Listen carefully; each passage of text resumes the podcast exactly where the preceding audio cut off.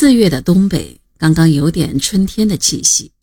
四平的枪炮声便像响雷砸在黑土地上，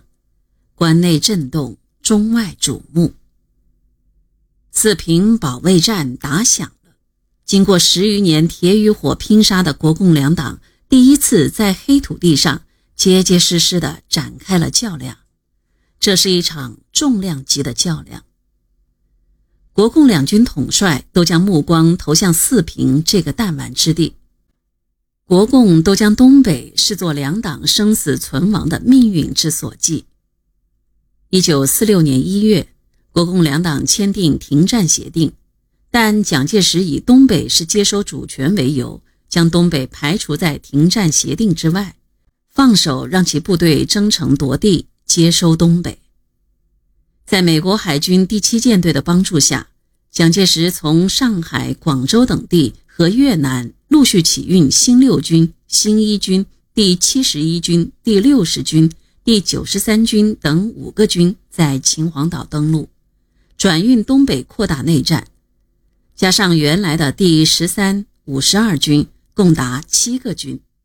其中新一军、新六军为中央军的五大主力中的两支。蒋介石是下了决心要在东北大打了。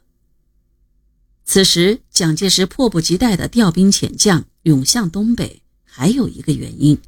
就是要在苏军撤退前接收苏军退出的各大城市，防止落入林彪的东北民主联军手中。在这里有个插曲：当苏联出兵后，根据中苏达成的协议。苏军在日军投降后的三个月时间内撤出中国东北，但由于国民党军的消极抗战政策，抗战中尽窝在大西南，距东北实在太遥远。虽有美国的飞机、军舰帮助日夜赶运，也不可能在这么短的时间里尽数到达东北。况且关内各大城市也需要抢占，国民党就是有三头六臂，也感到力不从心。虽鞭之长不及马腹，国民党政府不得不两次请求苏军缓撤，暂为现状，待国民党军主力抵达后再撤，以免苏军撤后，中共部队乘虚而入。一九四五年十二月一日，国民党中央社宣布，关于苏军自东北撤退一事，中苏两国政府经磋商后，业已同意。改定以明年一月三日为完成撤退之期。这是国民党政府第一次向苏联政府要求暂缓撤军。一九四五年十二月二十五日，蒋经国飞往莫斯科，再次向斯大林提出了暂缓撤军的请求。斯大林慨然应允。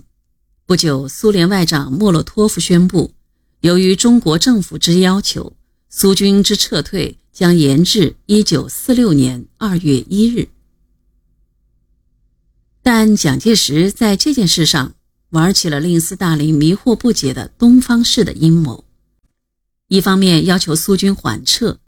另一方面又以苏军不撤是赖在东北不走为由，煽动不明真相的人闹事。一九四六年二月，重庆等城市发生了示威游行。要求苏军撤兵，归还主权。这次示威搬起石头砸了蒋介石自己的脚，示威使斯大林非常恼火，决定立即从东北撤军。